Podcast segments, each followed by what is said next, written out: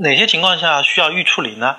通常情况下，我们要根据子宫肌瘤的这个大小来决定手术方式。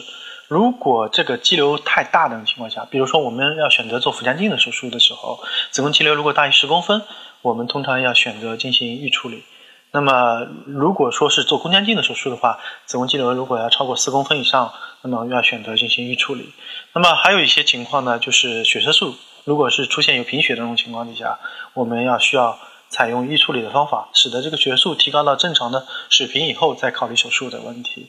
基于这几些情况，我们。需要对子宫肌瘤进行预处理，预处理的方法呢，一般选择用金 IHA 这个针进行注射，或者是米非司酮这个药来进行预处理。啊，预处理以后，一般来说月经就不会来了。那么这个时候通过预处理的方案呢，使我子宫肌瘤能够有所缩小，然后月经不来以后呢，血色素也能够得到一些提升。听众朋友们，大家好，我是龚晓明医生。我的新书《给身体的情书》出版了，这是我第一本的书。新书呢，在当当、京东、亚马逊等网上书店以及全国的新华书店均有销售，献给广大的女性朋友们。